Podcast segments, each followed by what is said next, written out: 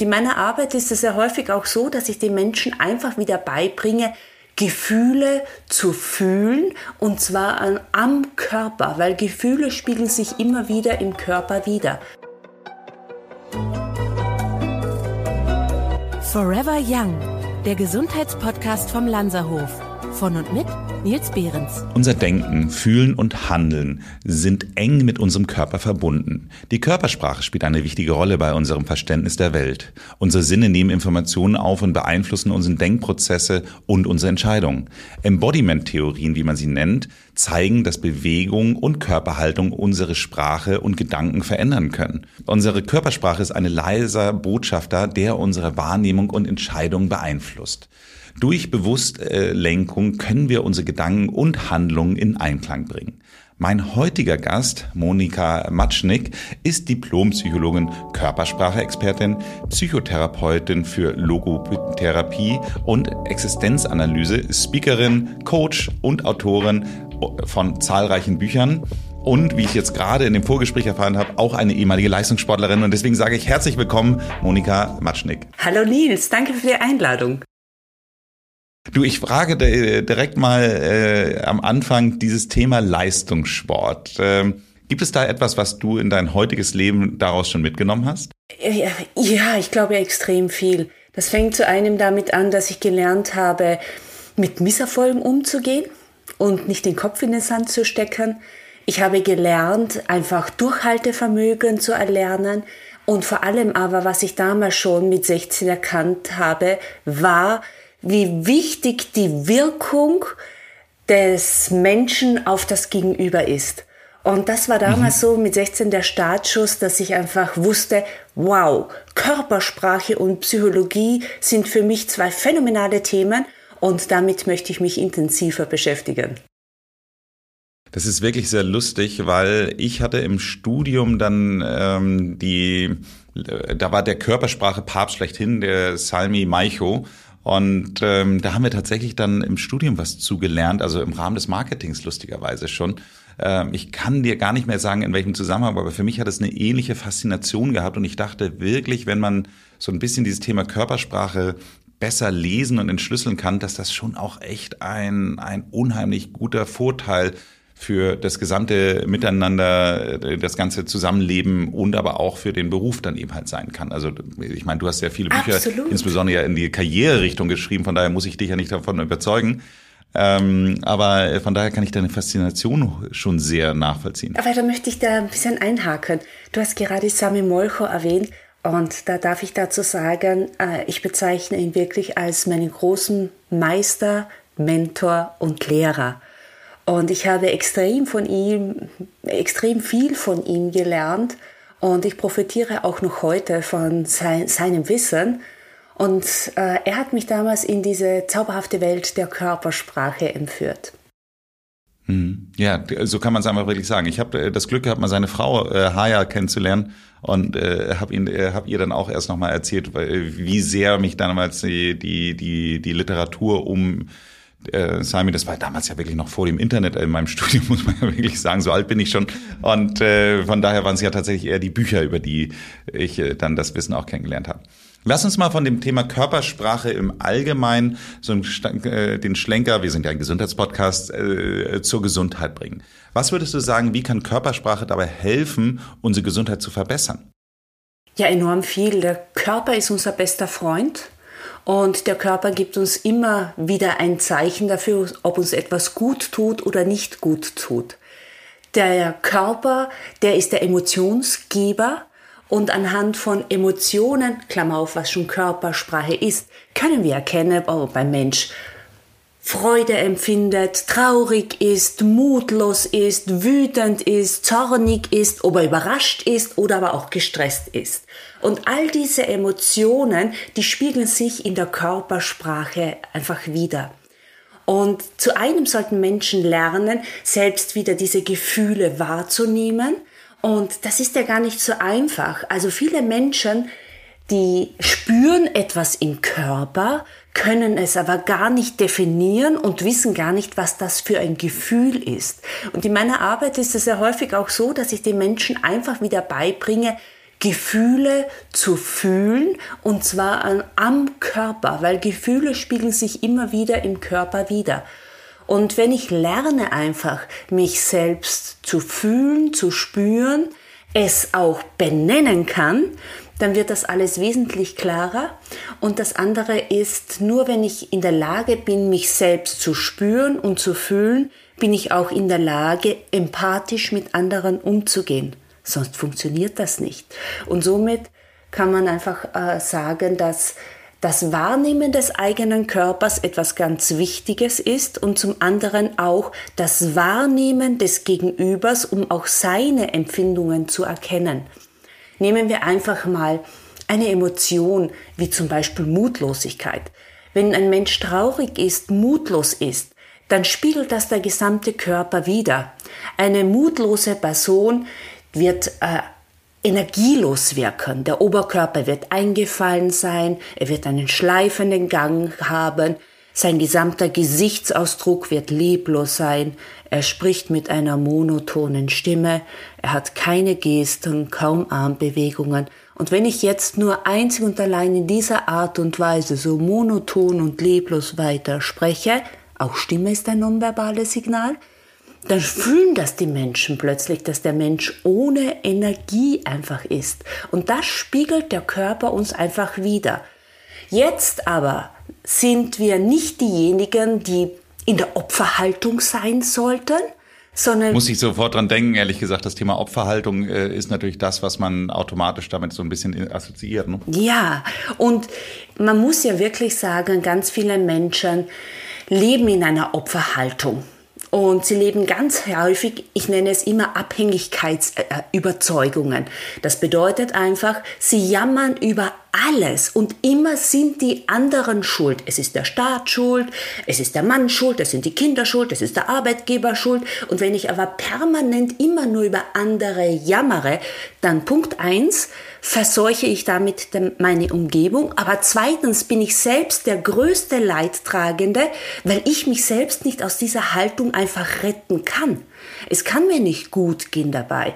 Also wer permanent immer nur die Löcher im Käse sieht, der hat einen wahnsinnigen dornenreichen Weg.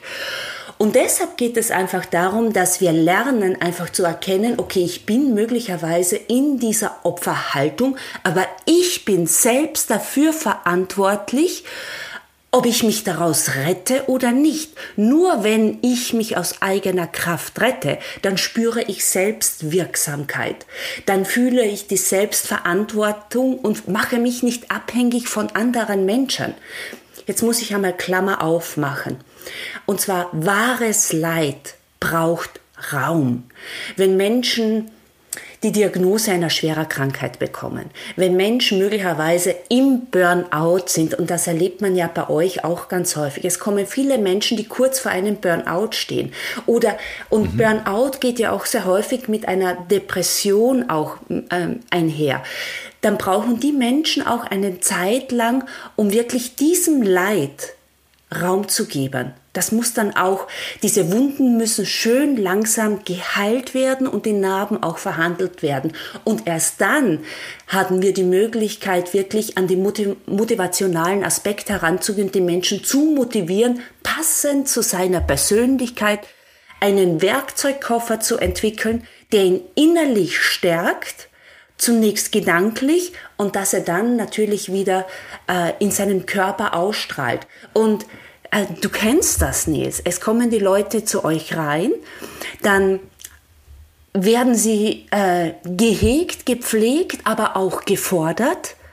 Und dann erkennt man sie plötzlich nicht mehr, wie sie rausgehen. Weil sie einfach mal etwas für sich selbst, für ihren Körper, für ihre Seele, für ihren Geist getan haben. Und wir sehen ja nicht die Gefühle, sondern wir sehen die Körpersprache und die Wirkung, das Strahlen eines Menschen, das er dann hat, wenn er den Lanzerhof einfach verlässt. Ich hatte das genau, äh, was du beschreibst, mal vor ein paar Jahren bei uns im Landshof erleben dürfen. Da kam ein, eine Frau zu uns, deren, deren Mann, ich sage jetzt mal ein prominenter Pflegefall ist. Und äh, die ist dann wirklich so angekommen und man merkte so, dass die mit so Scheuklappen durchging, so nach dem Motto, bitte sprich mich keiner an. Das hat man wirklich so in jeder Faser ihres Verhaltens, wie die über die Gänge gegangen ist, so nach dem Motto, bitte lasst mich in Ruhe, bitte, ich möchte nicht angesprochen werden. So, nach zwei Wochen habe ich sie wieder gesehen also ich bin ja nicht permanent an, in den Ressorts vor Ort. Und nach zwei Wochen habe ich sie wieder gesehen, das war so kurz vor ihrer Abreise.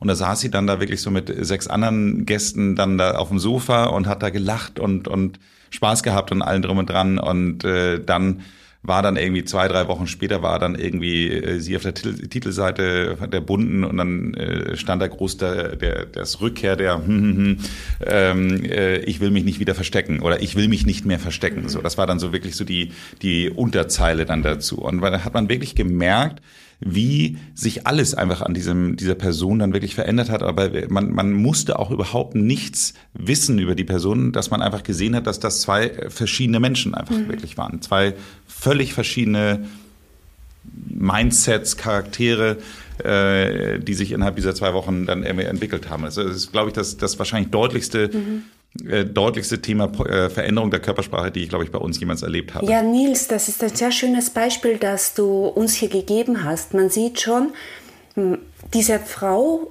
ähm, man kommt rein, es kann auch XY sein und dann der Körpersprache, wenn man empathiefähig ist, kann man sofort erkennen, erstens, wie geht es dem Mensch, zweitens, wie will er, dass ich mit ihm kommuniziere. Und mhm. beim ersten Mal hat sie den Anschein erweckt, schau mich nicht an. Wahrscheinlich blickte sie auf den Boden. Sprich mich nicht an. Sprich mich äh, nicht, äh, sprich mich nicht an. Äh, sie blickte wahrscheinlich auf den Boden. Äh, dann die Arme waren mit Sicherheit eng am Körper. Und sie nahm eine Schutzhaltung ein, um nach dem Motto, ja, nur keinen Kontakt. Und beim nächsten hat man dann schon dieses, also ich sehe sie gedanklich vor mir, sie hatte ein Lächeln im Gesicht, sie hatte hochgezogene Augenbrauen, der, mit Sicherheit war ihr Oberkörper aufgerichtet und man sah eine bestimmte Spannung im Körper und das sind so kleine Elemente, äh, die darauf den Rückschluss äh, ziehen lassen, dass ihr der Aufenthalt wirklich gut getan hat. Was auch immer ihr alles gemacht habt. Wenn ich jetzt aber mal äh, davon ausgehe, dass die, die Körpersprache, sage ich mal, so ein bisschen symbolisiert, in welchem Zustand man ist, dann lass uns doch mal auf dieses Embodiment-Thema kommen, dass man ja im Zweifelsfall auch das umdrehen kann. Also ich gebe dir mal mein Lieblingsbeispiel wo ich auch immer ein bisschen über mich selber lachen muss. Ich bin ja sehr viel unterwegs, sehr viel am Reisen, teilweise eben halt auch in anderen Ländern und teilweise weiß man ja auch nicht so genau, wie sicher ist das jetzt in der Gegend, wo ich jetzt gerade bin. Ich bin da jemand, der immer gerne auch nochmal irgendwie draußen dann irgendwie entweder laufen geht oder, oder auch spazieren geht oder sonst irgendwie was. Und wenn man dann auf einmal so ein gewisses Unsicherheitsgefühl bekommt, weil man das Gefühl hat, okay, könnte sein, dass man hier vielleicht auch irgendwie auf nicht so nette Gesellen trifft, dann stelle ich mir immer vor, dass ich viel gefährlicher bin, egal als äh, als jeder, der mir begegnen würde. Also ich sage immer so gedanklich zu mir, dass ich einfach wirklich so der der der der der gefährlichste Motherfucker hier in der in der Straße bin und von daher mir einfach gar keiner was kann.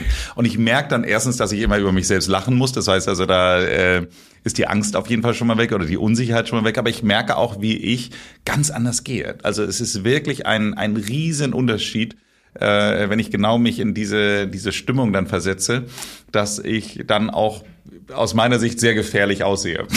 Ja. Verstehst du, was ich meine? Äh, absolut. Also ich kenne das selbst von mir. Also ich gehe auch, äh, wann und wo es möglich ist, immer zu laufen. Und ich komme auch so manches Mal in Orte, wo sich viele Frauen denken, oh Gott, bitte dreh um und lauf zurück. Aber ich musste sagen, mir ist noch nie etwas Negatives passiert. Warum? Weil ich mit 16 damals im Leistungssport schon etwas ganz Wichtiges gelernt habe. Eigentlich hat es mit 14 begonnen. Ich war, ich war mit 12 Jahren schon 1,80 groß. Einfach groß, dünn, äh, schlaksig. Wie groß bist du heute? Äh, wahrscheinlich 1,79. Ich wachse schon wieder zurück. Okay, Und okay. Äh, also ich bin, ich bin wirklich hochgeschossen. Ich konnte meine Gliedmaßen nicht bewegen, war wahnsinnig unsicher, schüchtern, habe mich geschämt auch für meine und für meine Größe als Frau. Und dementsprechend dann bin ich wirklich aufs Spielfeld gegangen. Und ich werde nie vergessen, wir hatten einen wunderbaren polnischen Trainer. Ich sage liebevoll Papa Peer zu ihm. Der hat mich wirklich genommen und er hat, hat mit mir damals schon Embodiment betrieben. Und er hat damals schon gesagt, stell dir einfach vor, du bist eine kraftvolle Frau. Dich kann nichts umwerfen. Stell dich einfach mal so hin, als wärst du wirklich groß, voller Muskeln und ganz selbstbewusst. Und da habe ich dann plötzlich gemerkt, erstens einmal bewirkt das was bei den anderen und vor allem auch in mir. Und wenn ich jetzt laufen gehe und ich komme möglicherweise in eine U-Bahn-Station, was ein bisschen schwindlig aussieht, dann mhm. denke ich daran, ich mache mich jetzt groß und spiele Superwoman und mir ist noch nie etwas Negatives widerfahren, weil ich mich, weil ich das natürlich auch ausstrahle. Ein Beispiel dazu, was ein bisschen umstritten ist, ist ja Professor Cuddy von der Harvard Business School. Die hat ja vor kurzem das Power Posing entwickelt. Eine Embodiment-Strategie. Und zwar hat sie einfach festgestellt, und das können alle auch ausprobieren, wenn man sich mal unsicher fühlt oder gestresst fühlt mm, oder sich nicht stark fühlt, dann sollte, mal kurz, sollte man kurz mal in den Waschraum verschwinden oder in einen Raum, wo einem keiner sieht. Also man sollte das nicht vor den Kunden, vom Publikum oder vom Patienten machen. Und danach stellt man sich ganz breitbeinig hin, so eine arrogante Macho-Pose. Und man schiebt mhm. dann sein Becken nach vor, dann stemmt man die Hände in die Hüfte hinein und dann macht man sich 10 cm größer und zusätzlich hebt man das Kinn auch noch an. So eine arrogante Position. Und dann bleibt man zwei Minuten so stehen. Und man hat damals in Studien. Also so eine Leni Riefenstahl-Heldenposition. Ja, genau, sozusagen. genau. Und okay. dann passiert nämlich Folgendes, wenn ich zwei Minuten lang so stehen bleibe, dann plötzlich schießt der Testosteronlevel, das ist das Dominanzhormon, das Stärkehormon, Klammer auch, wir Frauen haben Testosteron, Klammer zu, nach oben. Und der Cortisol-Level, das ist das Stresshormon, geht nach unten. Das bedeutet, ich fühle mich danach wesentlich selbstsicherer und stärker, aber gleichzeitig auch gelassener. Ich muss jetzt gleich mal einwerfen, traue keiner Statistik, die du nicht äh, gefälscht hast. Und ich habe selbst mhm. äh, schon einige Studien gemacht. Ich habe so lange gerechnet, bis ich das richtige Ergebnis rausbekommen habe. Und äh, mhm. natürlich wurde es widerlegt. Und ich mache das sehr häufig auch mit meinen Klienten. Und einige sagen dann, sie können damit absolut nichts anfangen. Und es gibt aber die Mehrheit sagt, aber ihnen tut dieses Power Posing enorm gut. Und das ist Embodiment. Und das funktioniert zum Beispiel auch, indem ich einfach einen Stift nehme, wenn ich mal schlecht gelaunt bin. Dann nehme ich einfach einen Stift und ich klemme den Stift zwischen die Zähne. Es kann auch ein Finger sein oder ein Stück Papier sein. Das Entscheidende daran ist nur, die Lippen dürfen nicht den Stift oder den Finger berühren, sonst wird man zornig. Und dann verharrt man in dieser Position eine Minute, nur 60 Sekunden. Und nach 60 Sekunden passiert Folgendes. Die Blutgefäße machen auf, es kommt mehr Blut, mehr Sauerstoff ins Gehirn und es werden Endorphine, Serotonin, Dopamin, die sogenannten Glückshormone gebildet. Und das hat der weltberühmte Emotionsforscher Paul Ekman herausgefunden. Und so eine witzige Nebenbemerkung. Und in Deutschland gibt es einen Psychologen, den ich sehr schätze, das ist Fritz Strack der hat sich wirklich die Frage gestellt, funktioniert das auch bei den Deutschen? Und mhm. er hat in Nordrhein-Westfalen 3000 Leute untersucht und sogar bei denen hat es funktioniert. Und auch das ist einfach nur eine Embodiment-Haltung. Und ich sage immer, es gibt im Embodiment das sogenannte Centering. Das bedeutet einfach, wenn ich plötzlich spüre, ich bin gestresst oder nehmen wir an, das kennt jeder Lampenfieber, Angst vor einem Vortrag, Präsentationsangst ist häufig ein Fall. Äh, und ich spüre dann plötzlich dieses Lampenfieber in mir. Was machen die meisten Menschen? Sie versuchen sofort das Gefühl irgendwie wegzudrücken. Ich will das nicht haben. Äh, ich will nicht, dass ich so schwer Luft bekomme. Ich möchte nicht dieses Herzrasen erhalten. Ich bin total zappelig und sogar meine Kniescheiben zittern. Wenn ich das versuche wegzudrücken, was passiert automatisch? Ich lenke den Fokus darauf, das Gefühl wird stärker. Und deshalb sollte man Centering verwenden. Erstens einmal ähm, das bewusst machen, okay, da geht etwas in meinem Körper vor. Und ich setze die Neugierbrille auf und nicht die hysterische mhm. Brille. Mit der Neugierbrille meine ich dann plötzlich, Nehmen wir Flugangst. Das habe ich jetzt gerade erlebt, als ich nach New York geflogen bin. Jemand hatte Flugangst. Und plötzlich kommt diese Kurzatmigkeit. So, was machen die Menschen? Oh Gott, oh Gott, ich kriege keine Luft mehr, ich werde ersticken. Das ist die Panikattacke, die dann kommt. So, wenn die Leute aber jetzt sagen würde, okay, ich setze die Neugierbrille auf und ich beobachte einfach mal ganz neutral meinen Körper nach dem Motto, spannend, wie mein Körper mhm. jetzt darauf reagiert. Ja, Wahnsinn, wie schnell plötzlich mein Herz schlägt. Ja, und am Hals kann ich sogar meinen Puls spüren. Und ich merke plötzlich, wie es mir ganz heiß im Gesicht wird. Das ist ja faszinierend, ohne zu bewerten. Nicht negativ, nicht positiv, einfach nur wahrnehmen. Wenn ich das einfach wahrnehme und eine Zeit lang halten kann, Klammer auf, löst sich das Gefühl auf. Man muss das aber im Vorfeld bitte trainieren. Das geht nicht von heute auf einmal. Das erfordert ein bisschen eine, äh, eine Erfahrung. Und im nächsten Schritt dann, und jetzt springe ich wieder zurück zum Lampenfieber, äh, zur Präsentationsangst, da könnte man dann äh, dieses Gefühl wahrnehmen und dann kommt Centering. Was bedeutet Centering? Ich nehme dann wirklich eine, vielleicht die Powerpose ein vom Professor Cuddy mit dem festen Stand der aufrechten Haltung. Ich stelle mir einfach vor, wie ich eine, ein stolzer König oder Königin bin und da rausgehen werde und auf den Saal hinschreite mit größter Selbstsicherheit und gleichzeitig sprühe ich ganz viel positive Energie nach vorne, vielleicht sogar weißes Licht. Das klingt jetzt alles ein bisschen pathetisch, aber Bilder sind enorm kraftvoll. Sobald ich es schaffe, ein Bild in meinem Kopf zu erzeugen, löst dieses Gefühl, dieses Bild sofort auch ein Gefühl aus. Und dieses Gefühl wirkt sich dann wieder auf meine Körpersprache aus. Es ist ein Regelkreis. Spannend, sehr spannend. Also es ist so, ich, ich habe es jetzt gerade hier äh, parallel mal bei Google eingegeben. Äh, das erste Bild, was man findet, ist so äh, äh Wonder Woman, ähm, diese typische Wonder Woman äh, Pose.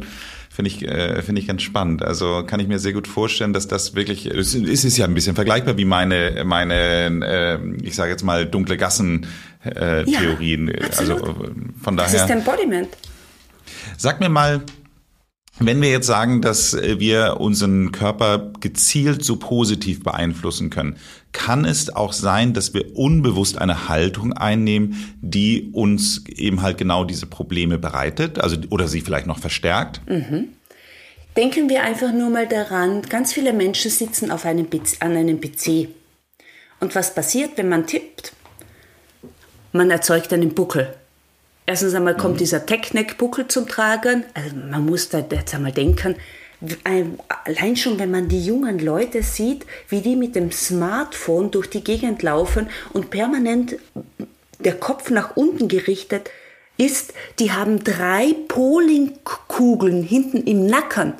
Also irgendwann brauchen die den Lanzerhof. Die werden nicht gerade drum herum kommen. Aber es geht noch weiter. Wenn ich nur diesen Rundrücken habe, was haben wir gelernt, was diese schlaffe Haltung bedeutet? Traurigkeit, Mutlosigkeit, keine Energie. Und automatisch produziert mein Körper auch diese Hormone. Und wenn ich dann permanent in dieser Haltung herumlaufe, dann äh, gewöhnt sich mein Körper an, ja eher negativ zu sein und pessimistisch zu sein und traurig zu sein. Also ich habe jetzt also eine depressive Stimmung, weil ich gerade diese Körperhaltung einnehme. Oder Menschen, die ängstlich sind. Das kommt ja nicht von irgendwoher. Die haben möglicherweise, könnte es sein, irgendwann in der Kindheit mal ein schlimmes Erlebnis gehabt, vielleicht sogar ein Trauma. Also wir alle haben unser Traumata, größer oder kleiner. Und dieses Erlebnis hat sofort das neuronale Netzwerk aktiviert. Und diese neuronalen Netzwerke, diese Erlebnisnetzwerke in unserem Gehirn, die verschwinden nie wieder. Und damals hat sich das Netzwerk gemerkt, okay, wenn ich möglicherweise diesen, diesen einen LKW sehe, ähm, der hat mich fast überfahren und ich sehe jetzt einen LKW, springt sofort dieses Netzwerk wieder an. Was mache ich automatisch? Ich kriege Angst und automatisch zeigt mir das der Körper. Und wie zeichnet, wie spielt sich Angst, wie sieht man Angst? Angst sieht man ganz häufig, indem die Schultern nach oben gezogen werden und der Kopf verschwindet fast, man sieht den Hals nicht mehr. Warum? Weil Menschen versuchen ja ihre verwundbarste Stelle, den Halsbereich, einfach zu schützen. Die Arme sind an den Oberkörper gelegt und es ist alles in einer kompletten paralysierten Schutzhaltung. Und wenn ich jetzt permanent sehr häufig Angst hatte, bin ich daraufhin konditioniert worden und ich schaffe es mich nicht zu öffnen, werde aber auch ängstlicher sein. In Embodiment würde man jetzt folgendermaßen machen, in einer sicheren Umgebung den Menschen einfach mal zu öffnen, fließen mhm. zu lassen. Und dass er spürt dann einfach, was im Körper abgeht, wenn er runde, leichte, fließende Bewegungen macht. Und das ist ein neues Netzwerk, das wir dann äh, internalisieren müssen. Klammer auf, ist nicht ganz einfach. Es ist ein Prozess, der permanent und permanent und permanent wiederholt werden muss, aber es ist möglich. Wir können die biologische Alterung verlangsamen. Das hat eine bahnbrechende Studie bewiesen. Die Studie untersuchte die Auswirkung der Einnahme von Glycin und N-Acetylcystein auf verschiedene Aspekte des Alterns und die Ergebnisse sind wirklich beeindruckend. Hier die wissenschaftlichen Erkenntnisse. Erstens, die Einnahme von Glyonac verbessert die Funktion der Mitochondrien. Das sind die Energiekraftwerke unserer Zellen und das ist ein Gamechanger für unsere Zellgesundheit. Zweitens, die Studie zeigt eine signifikante Reduzierung der altersbedingten Entzündungen. Das ist enorm wichtig, da chronische Entzündungen oft mit altersbedingten Krankheiten assoziiert sind. Drittens, die körperliche Leistungsfähigkeit wird verbessert. Das heißt insbesondere die Laufgeschwindigkeit und die Handkraft. Das ist entscheidend für die Aufrechterhaltung der Mobilität und die Unabhängigkeit im Alter. Das Fazit, die Kombination von Glü und Nack können als wirksames Nahrungsergänzungsmittel angesehen werden, das die Gesundheit im Alter fördert und altersbedingte Veränderungen verbessert. Das Ganze findet ihr im Lanzerhof Shop unter shop.lanzerhof.com und das Produkt heißt Mitochondria Komplex. Also schaut einfach mal nach und bleibt jung. Das ist lustig, was du erzählst mit dem Thema Handyrücken. Ähm, ich habe ja schon gesagt, dass ich sehr gerne, wenn ich unterwegs bin, laufen gehe und eine meiner Lieblingslaufstrecken im London ist, dass ich da in den Hyde, äh, also Hyde Park, Kensington Park, in einem Übergang dann irgendwie laufen gehe. Und da laufe ich auch immer am Royal Albert Memorial vorbei. Und wenn man das Royal Albert Memorial mal von der Seite sich anschaut, dann sieht das wirklich so aus, als ob Royal Albert äh, ein Handy in der Hand hätte, weil er genauso ein Handybuckel dann so hat. Also wo man sich wirklich fragt, so meine Güte, da macht man so ein, ich weiß nicht, äh, für alle HörerInnen, die das nicht kennen sollten, ist einmal googeln und äh, gucken, was das für ein unglaublich imposantes äh, also Bauwerk, muss man ja wirklich sagen, ist. Und dann stellt man da den König da und, und dann macht man, gibt man ihm da so einen Handybuckel. Also es ist für mich ein, ein totales Rätsel, warum man das so gemacht hat. Wenn wir jetzt äh, dieses Learning, was du jetzt gerade gesagt hast, einfach mal auf uns persönlich dann äh, zurückbeziehen. Das heißt also, Würdest du sagen, also äh, was gibst du sozusagen unseren HörerInnen oder auch den, den, den Menschen, die du berätst, als Tipp, wie sie vielleicht ein bisschen mehr selbstreflektierter damit umgehen? Das heißt also, dass ich auch bemerke, dass ich in diese Haltung dann reinkomme. Und zwar ein Patentrezept gibt es nicht. Es gibt nicht das Patentrezept für eine gute Wirkung oder für positive Gefühle erzeugen. Wir alle sind Unikate. Aber Schritt Nummer eins ist, Menschen müssen einmal lernen, wahrzunehmen, was geht denn überhaupt in mir vor. Die meisten Menschen können Gefühle gar nicht mehr richtig wahrnehmen. Sie spüren nur irgendetwas Subtiles, können es aber gar nicht richtig wahrnehmen. Und deshalb ist Schritt Nummer eins, dass sie mal erkennen, was geht in meinem Körper ab, wo spüre ich es in meinem Körper, und was spüre ich in meinem Körper? Das ist das Körperempfinden zu trainieren und der nächste Schritt wäre dann, dem Gefühl, äh, dem Empfindungen eine Gefühlszuschreibung zu machen. das ist Trauer, das ist Freude, ich bin überrascht, ich bin nervös. Da gibt es unzählige Varianten, was da hervorkommen kann. Und danach dann, zuerst muss ich es wahrnehmen bei mir selbst, dann dem Kind einen Namen geben, weil dann ist es wesentlich effektiver. Und danach dann benötige ich dann die Intention, die Absicht, wie ich wirken möchte. Und das muss ich im Vorfeld entwickeln. Angenommen, ich habe, bleiben wir bei der Präsentationsangst. Ich habe Präsentationsangst und ich übe im Vorfeld dann eine, hm, äh, das Centering, wie ich genannt habe, diese aufrechte, selbstsichere Haltung oder die Superwoman-Haltung oder Superman-Haltung. Mhm. Und die übe ich im Vorfeld, spüre das auch, wie in mir die Selbstsicherheit hochstellt. So, und jetzt kommt die besagte Präsentationsangst. Ich nehme das Gefühl wahr, ich erkenne, es ist Lampenfieber und danach dann greife ich zurück auf die Techniken, die ich im Vorfeld geübt und parat äh, gestellt habe. Das ist eine Möglichkeit und Menschen werden dann merken, das ist eine Methode, die hilft mir oder jemand braucht etwas anderes. Eine andere Möglichkeit wäre dann, der nächste braucht dann möglicherweise eine bestimmte Atemtechnik. Wir alle wissen, wie wichtig Atmen ist und in Situationen wie bei Lampenfieber, da empfehle ich immer ganz einfache Methode, immer länger ausatmen als einatmen. Warum sollte man länger ausatmen? Weil dadurch wird einfach die Aktivität des Parasympathikus erhöht und die Sympathikusaktivität geht nach unten. Man wird automatisch einfach entspannter. Und Atmen ist, erzeugt jedes Leben und vor allem auch die Ruhe. Der nächste wiederum vielleicht braucht einfach nur gute Musik. Klassische Musik führt sofort dazu, dass man in Gefühle kommt und zwar in positive Gefühle. Also man sollte nicht gerade Heavy Metal oder Techno-Musik einfach auch hören. Oder wenn Menschen. Meine Frau, Entschuldigung, meine Frau triggert das in eine genau andere Richtung, weil sie bei ihrem Arzt, der hat irgendwie immer Klassikradio im Wartezimmer gehabt und deswegen, also bei uns ist zu Hause ein Klassik ein totales No-Go, weil sie das immer das Wartezimmer von ihrem Arzt irgendwie äh, ist und meistens sitzt man beim Arzt, äh, weil man krank ist. Das heißt also, sie macht im wahrsten Sinne des Wortes eigentlich klassische Musik ein bisschen krank. Also es ist immer eine Frage der Konditionierung. Natürlich. Ja, aber das ist der Trigger, den sie einfach hat.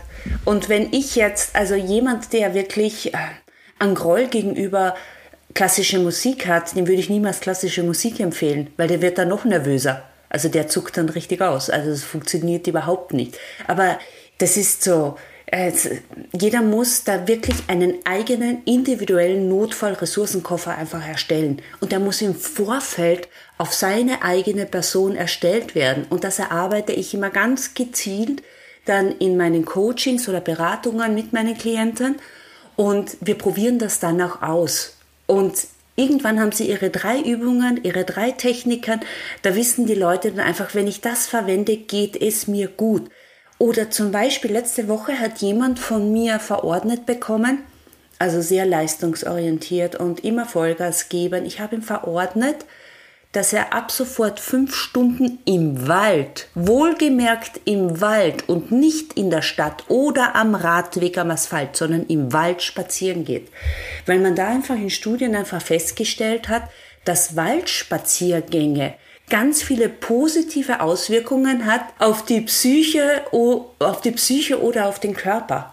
Waldspaziergang, sowas Einfaches. Ja, ja, die Japaner sind da ja ganz weit vorn mit dem sogenannten Waldbaden. Mhm. Und ähm, wir sehen das bei uns tatsächlich insbesondere in Lanz, wo wir eben halt so schön in den Bergen liegen, dass insbesondere unsere Gäste so aus New York, dass die da einfach wirklich äh, das so unglaublich genießen, weil wir haben da morgens immer so ein Ritual, das findet bei jedem Wetter statt, dass man sich morgens um sieben am Empfang trifft und dann gibt's immer das sogenannte Erwachen im Wald, wo man dann zusammen in den Wald geht und ein bisschen ich sag mal, leichte Gymnastik auch zusammen macht. Aber das ist einfach für die, äh, insbesondere Stadtmenschen, einfach eine solche Wohltat.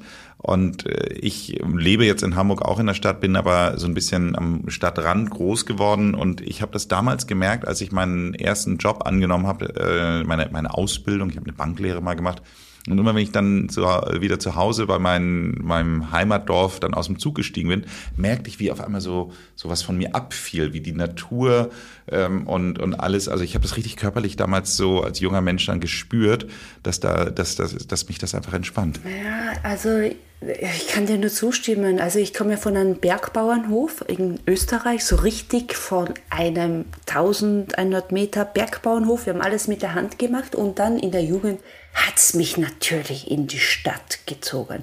Aber jetzt im Alter muss ich einfach sagen, back to the roots. Und die wahre Entspannung finde ich mittlerweile noch immer zu Hause in Köstenberg, am Bergbauernhof oder vor allem in den Bergen. Das ist Natur, Darf ich noch mal kurz äh, trotzdem zum, zurück zum Thema Körperhaltung kommen? Weil du hattest uns jetzt ja schon mal mit unseren HörerInnen sehr gut geteilt, weil wir zum Beispiel eine Stresssituation haben wie Lampenfieber. Wir hatten auch, ich sage jetzt mal, leichte Angstsituationen wie, wie ähm, äh, so, so Situationen, vor denen man Angst hat, bis hin zu Panikattacken im Flugzeug. Gibt es auch etwas, wo du sagen würdest, man kann durch Embodiment nutzen, dass man schneller in eine gute Entspannung kommt? Das heißt also, ich meine mit Entspannung jetzt bewusst, dass man zum Beispiel abends, wenn man den, äh, das Thema hinter sich lässt, dann gibt es ja viele Leute, die sagen, okay, für mich ist dann Entspannung eine Flasche Wein oder ein Glas Bier oder ähm, der Fernseher. Äh, früher hätte man gesagt, dann irgendwie das normale Fernsehen, heute ist wahrscheinlich Netflix oder keine Ahnung was. Aber gibt es etwas, wo wir genauso diese Embodiment Technik nutzen können, um quasi dem Körper zu signalisieren, jetzt bitte Entspannung. Yoga wäre eine Möglichkeit. Kommt natürlich auf die Art von Yoga an. Spazieren gehen, langsam und entspannt spazieren gehen und einfach die Ruhe genießen, ohne Handy, ohne alles. Oder mhm. eine andere Möglichkeit wäre auch, man muss ja nur daran denken, wie fühlt sich, man muss jeder sollte individuell eine Situation sich im Kopf heraussuchen, wann gab es ein Erlebnis, wo ich richtig entspannt war. War das möglicherweise letztes Jahr im Urlaub am Strand oder war es möglicherweise am Berg nach, einem, nach einer Wanderung? Und wenn ich mir das dann wieder in Erinnerung rufe und dann mir überlege, wie war da meine Körperhaltung, dann sollte ich mich genauso hinsetzen. Jetzt verbinde ich zwei Elemente. Erstens einmal ein Erlebnis, das emotional war. Das bleibt hängen. Das ist ein Trigger, ein positiver Trigger. Und zweitens nehme ich dann noch die Haltung ein, die ich damals hatte. Das ist, das ist dann der Anker, den ich entwickle. Und wenn ich das dann fühle und ich bin jetzt total gestresst und am Abend möchte ich einfach ganz schnell zur Ruhe kommen, rufe ich mir in Gedanken dieses Erlebnis hervor, nehme meinen Anker, die Haltung dazu und im besten Fall klappt es dann, dass ich auch dann relativ schnell runterkomme. Mhm. Aber auch das muss natürlich im Vorfeld alles geübt und auch trainiert werden. Von nichts kommt einfach auch nichts. Und was mir dazu einfällt auch, mm, wir sind ja, wir sind ja nicht immer ganz nett zu uns. Wir sind sehr häufig nett zu anderen Menschen, aber uns gegenüber sind wir meistens ein bisschen hart und ein bisschen kritisch. Und deshalb sollten wir einfach auch lernen, uns gegenüber freundlicher zu sein. Also, ich gebe jetzt ein Beispiel. Angenommen, ein guter Freund oder ein Kollege macht bei der Arbeit einen Riesenfehler und es geht etwas richtig schief. Wie reagieren wir darauf? Hey, ist ja nicht so schlimm, das kann ja alle mal passieren. Das nächste Mal wird es einfach besser laufen, Kopf hoch. Wenn mir selbst der gleiche Fehler passiert, was mache ich sofort? Du Arschloch, warum kannst blöd. du so doof sein? Meine ja. Güte, du Vollpfosten, das gibt's ja gar nicht. Und äh, noch mehr Schimpfwörter, ja. die ich mir gegenüber dann gerne anbringe, ja. möchte ich jetzt hier nicht on tape sagen. Äh, ja, typisch ich und das kann ja wieder nur dir passieren. Also du Volldepp, du. Also und so reagieren wir dann einfach. Was erzeugt automatisch Wie wir mit Freunden niemals umgehen würden. Ja, und wir machen einen Eigenangriff auf uns selbst. Und indem wir uns selbst verbal angreifen, erzeugt das sofort Gefühle in uns, und zwar keine positiven Gefühle. Die Gefühle wiederum führen dazu, dass der Stresspegel nach oben steigt und dass der Körper sich anspannt. Wenn ich jedoch mir vorstelle, ich tröste jetzt mich selbst, so als wäre ich mein eigener Freund, und ich gehe liebevoller mit mir um, äh, dann bewirkt das etwas wesentlich Positiveres. Und auch das führt wesentlich mehr zur Entspannung. Ich würde das gerne direkt mal als Vorlage nehmen, weil du sagst, hast jetzt gerade beschrieben, wie man mit sich selbst umgehen sollte, aber und da komme ich jetzt wieder zu äh, Sami äh, Maiko äh, zurück. Einer der, der faszinierenden Sachen, die ich damals eben halt auch gesehen hatte, war, in welcher Haltung man Menschen begegnen sollte und ihnen zuhören sollte. So, und da gab es ja ganz viele Don'ts, sage ich mal so. Ich weiß gar nicht mehr genau. Also äh, letztendlich geht es ja immer darum, wie man die Hände hält, wie man die Arme hält und, und auch ein Stück weit, wie man steht. So, was würdest du denn sagen, sind so eine Körperhaltung, die das zwischenmenschliche Miteinander positiv beeinflusst. Ich fange einen Schritt vorher an. Und zweitens, man sollte die Macht der Akzeptanzresonanz nutzen. Was bedeutet das? Hm, ich sollte andere Menschen, egal wer mir entgegenkommt, schon mal akzeptieren im Vorfeld. Das macht was mhm. mit mir. Ich wähle somit eine Einstellung, egal wer auf mich zukommt, ich sehe das Positive in ihm, ein bisschen überspitzt jetzt gesagt. Egal welcher Patient, welcher Gast auf mich zukommt, ich werde sofort das Positive wahrnehmen. Was passiert automatisch, wenn ich auf die Suche nach dem Positiven gehe? Ich strahle etwas Positives aus. Und jetzt kommt das Gesetz der Reziprozität zum Tragen, also der Wechselwirkung. Ich strahle was Positives aus, ich lächle ihn vielleicht einfach dann auch an, ganz ein leichtes Lächeln. Was kommt sofort zurück? Natürlich auch ein Lachen. Weil das ist, mhm. das sind die Spiegelneurone, die sofort aktiv werden. Also Spiegelneurone sind in all unseren Gehirnzentren vorhanden. Spiegelneurone kopieren und imitieren das Verhalten einfach auch des Gegenübers. Und das ist Schritt Nummer eins, die richtige Einstellung wählen. Also, was denke ich beim Gegenüber? Schritt Nummer zwei ist. Darf ich da kurz mal ja? zum Schritt Nummer eins, Entschuldigung, zum Schritt Nummer eins muss ich dir kurz eine ganz kleine Geschichte erzählen. Als wir den Landshof Tegernsee eröffnet haben, gab es eine Mitarbeiterin, die, also äh, das war damals so all hands on. Das heißt also, ich habe tatsächlich dann auch sehr viel physisch mitgearbeitet, als es darum ging, am Anfang dann äh, Lampen aufzubauen oder äh, sonstige Dinge da irgendwie zu verräumen, weil wir waren einfach wirklich so ein kleines Team und mussten rechtzeitig fertig werden, deswegen all hands on. Und äh, diese eine äh, Person, die hat jedes Mal, wenn sie mich dann nochmal wieder gesehen hat, immer mir nochmal erzählt, was noch dringend geändert werden muss und was hier noch nicht stimmt und da äh, müsste ich mich mal drum kümmern. Also ich habe immer das Gefühl gehabt, die hat mich irgendwie mit dem Hausmeister verwechselt. so, auf jeden Fall habe ich dann irgendwann ging mir das so auf die Nerven, so dass ich dann dachte, so Gott, kann die mal damit aufhören, habe es aber dann noch nicht artikuliert. Und dann habe ich aber dann ganz kurz genau diesen Mindshift gemacht und habe gedacht, so, ha, wetten, wenn, ähm, den Namen sage sage ich jetzt nicht, äh, ich, wenn ich X sehe, dass sie dann wieder einen Arbeitsauftrag für mich hat. Und dann kam die natürlich, hat einen Arbeitsauftrag gehabt und ich habe dann wirklich so, ha, wusste ich dann irgendwie so, habe mich gefreut, dass ich wieder recht hatte. So und äh, ich glaube, die hat sich dann irgendwann auch gewundert, warum ich dann irgendwie äh, immer dann so freudestrahlend sozusagen ihr, ihre Arbeitsaufträge dann entgegengenommen habe weil ich genau das gemacht habe, was du sagtest. Erstmal das Positive sehen, weil ich hatte recht. Ja. Das zum, zum, zur Anwendung deiner Methode 1. Ah, okay, Schritt 1. Ja, Schritt und zwei. Äh, äh, ja, zum ersten Schritt noch ganz kurz einen Tipp, den ich noch mitgeben möchte. Das versuche ich immer zu beherzigen, egal mit wem ich, wem ich entgegentrete. Die ersten paar Worte sind immer positiv. Die ersten zehn Worte sind positiv. Und sehr häufig passiert das ist ja das, das, das, das nennt sich, das nennt sich in, der, in, in äh, UK, in London, ich habe viel mit den Londoner zu tun, äh, auch die E-Mails, die, die, die, mhm. die, die Londoner nennen das den, äh, den englischen Shit-Sandwich. Erstmal was Positives, ja. dann die Scheiße, Entschuldigung, die, die, die, die, die negative Botschaft in der Mitte und dann wieder mit was Positivem rauszugehen. Aber dass man einfach sagt so, Ne, sollte man tun. So, und jetzt zu den Tipps, zu den körpersprachlichen Tipps. Worauf reagieren Menschen positiv? Blickkontakt schafft Kontakt. Schau den Menschen einfach einen Gedanken lang in die Augen, aber bitte nicht starren, weil Blicke können auch mhm. töten. Der zweite Schritt ist ein freundlicher Gesichtsausdruck ist positiv, das Lächeln, das du aussendest, kommt zu dir zurück. Dritter Punkt ist, den Oberkörper wende ich meinem Gegenüber zu.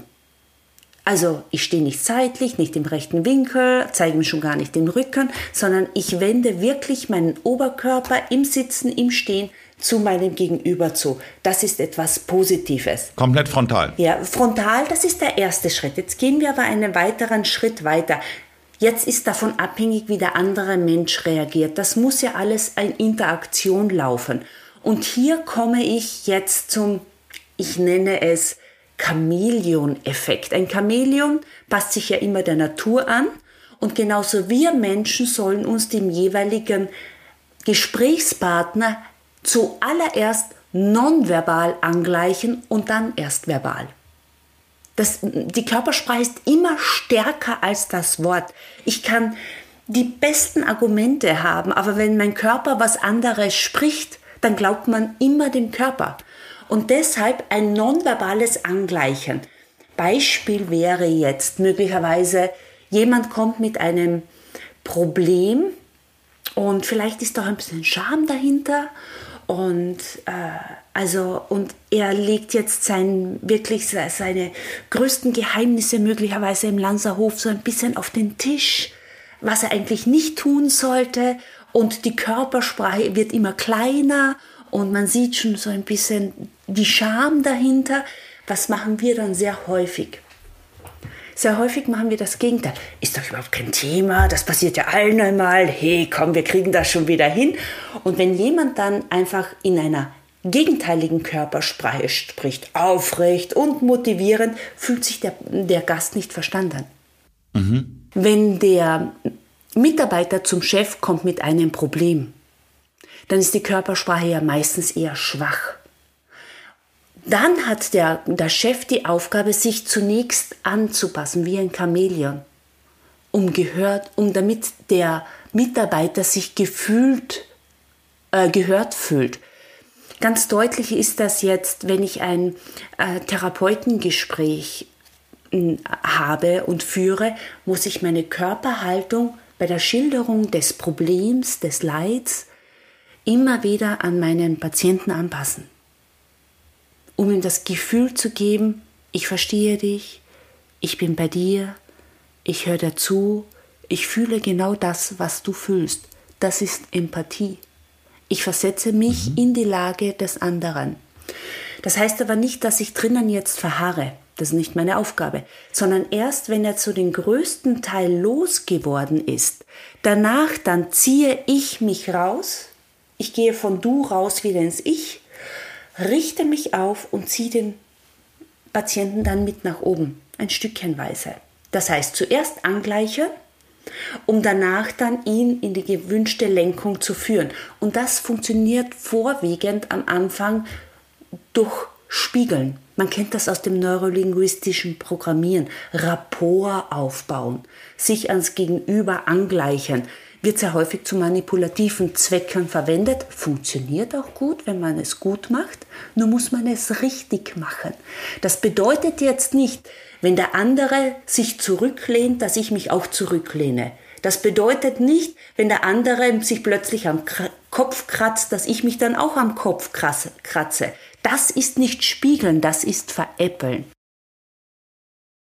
Verstehe, was du meinst. Ich beobachte das ganz häufig, wenn man jetzt zum Beispiel die Arme mhm. vor dem Körper verschränkt, also vor der Brust verschränkt, dass das das Gegenüber ganz häufig auch macht. Ja. Also das ist mir wirklich so oft schon aufgefallen. Äh, manchmal macht man es nur, um eine, gerade wenn man irgendwo länger steht, um eine bequemere Haltung einzunehmen. Aber es ist schon wirklich sehr interessant, dass genau dass das meistens eigentlich geechot wird. Das ist wie so ein ansteckendes Gehen oder wie ein ansteckendes Lächeln, wie du schon äh, sagtest. Das ist das Normalste auf der Welt. Also wenn Menschen auf einer Wellenlänge schwimmen, dann haben sie die gleiche Körpersprache. Dann haben sie mhm. sogar das gleiche Gangverhalten, das gleiche Tempo beim Sprechern, die gleichen Gesten führen sie auf. Wenn einer zum Glas greift, macht es auch der andere. Wenn einer sich zurücklehnt, macht es auch der andere. Die schwingen sogar im gleichen Tempo mit dem Fuß an einer Bar. Das ist wirklich Rapport, würde man einfach sagen. Und wenn du bemerkst, dass jemand dich imitiert, Nils, dann schwingt man auf einer Wellenlänge. Wunderbar. Da ist Vertrauen vorhanden. Was ist stärker als Vertrauen? Ausgezeichnet. Ich komme jetzt zu meiner letzten Frage. Und äh, da haben wir eigentlich immer einen Tipp für unsere HörerInnen. Ich habe das Gefühl, wir haben schon wahnsinnig viele Tipps von dir jetzt gerade bekommen und gehört. Nichtsdestotrotz, vielleicht gibt es ja noch irgendetwas, was ich vielleicht vergessen habe, was in Verbindung mit ich sage jetzt mal im weitesten Körperhaltung, Embodiment, äh, Entspannung, Angstzuständen, wie auch immer. Also Thema liegt bei dir. Hast du noch einen letzten Tipp für uns? Ja, und zwar, weil wir sehr viel auch über negative Gefühle auch gesprochen haben. Die sind wichtig und auch richtig. Nur wir sollten damit nicht die Umgebung verseuchen. Deshalb habe ich einen Tipp, den ich liebe. Wenn wir das nächste Mal wieder so richtig schlecht gelaunt sind und wirklich uns alles bis zum Hals steht, dann ab auf den Jammerstuhl. Was heißt das? Ich habe für mich irgendwo im Raum einen Stuhl reserviert, der nur für das Jammern gedacht ist. Und danach setze ich mich auf diesen Jammerstuhl und danach stelle ich die Stoppuhr für fünf oder zehn Minuten und dann jammere ich, was das Zeug hält. Alles ist erlaubt. Ich kann alles rauslassen. Wenn aber dann der Wecker klingelt, dann höre ich auf. Und man wird danach dann sofort bemerken, dass jegliche Spannung aus dem Körper verflogen ist, dass man gelassen wirkt und meistens trägt man dann auch ein Lächeln im Gesicht. Und das ist eine Übung, die liebe ich und die möchte ich den Zuhörern noch mitgeben.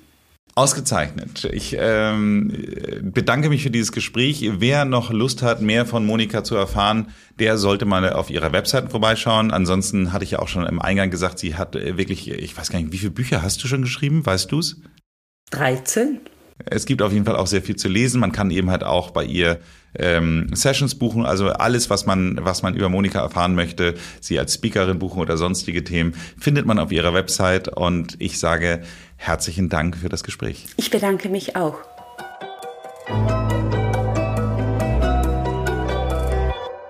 mich würde es ja nochmal persönlich interessieren. Ich glaube, wenn ich mich auf den Jammerstuhl setzen würde, würde ich mich wahrscheinlich so reinsteigern in eine negative Stimmung, ja. dass ich dann eigentlich denken würde, okay, ähm, danach bin ich richtig schlecht drauf. Das ist aber bei dir offensichtlich nee, nicht so. Ich lache dann zum Schluss über mich selbst. Ah ja, eine, ja, aber äh, also ich muss dann wirklich über, dann kommt diese, dieser Humor ins Spiel, diese Selbstironie.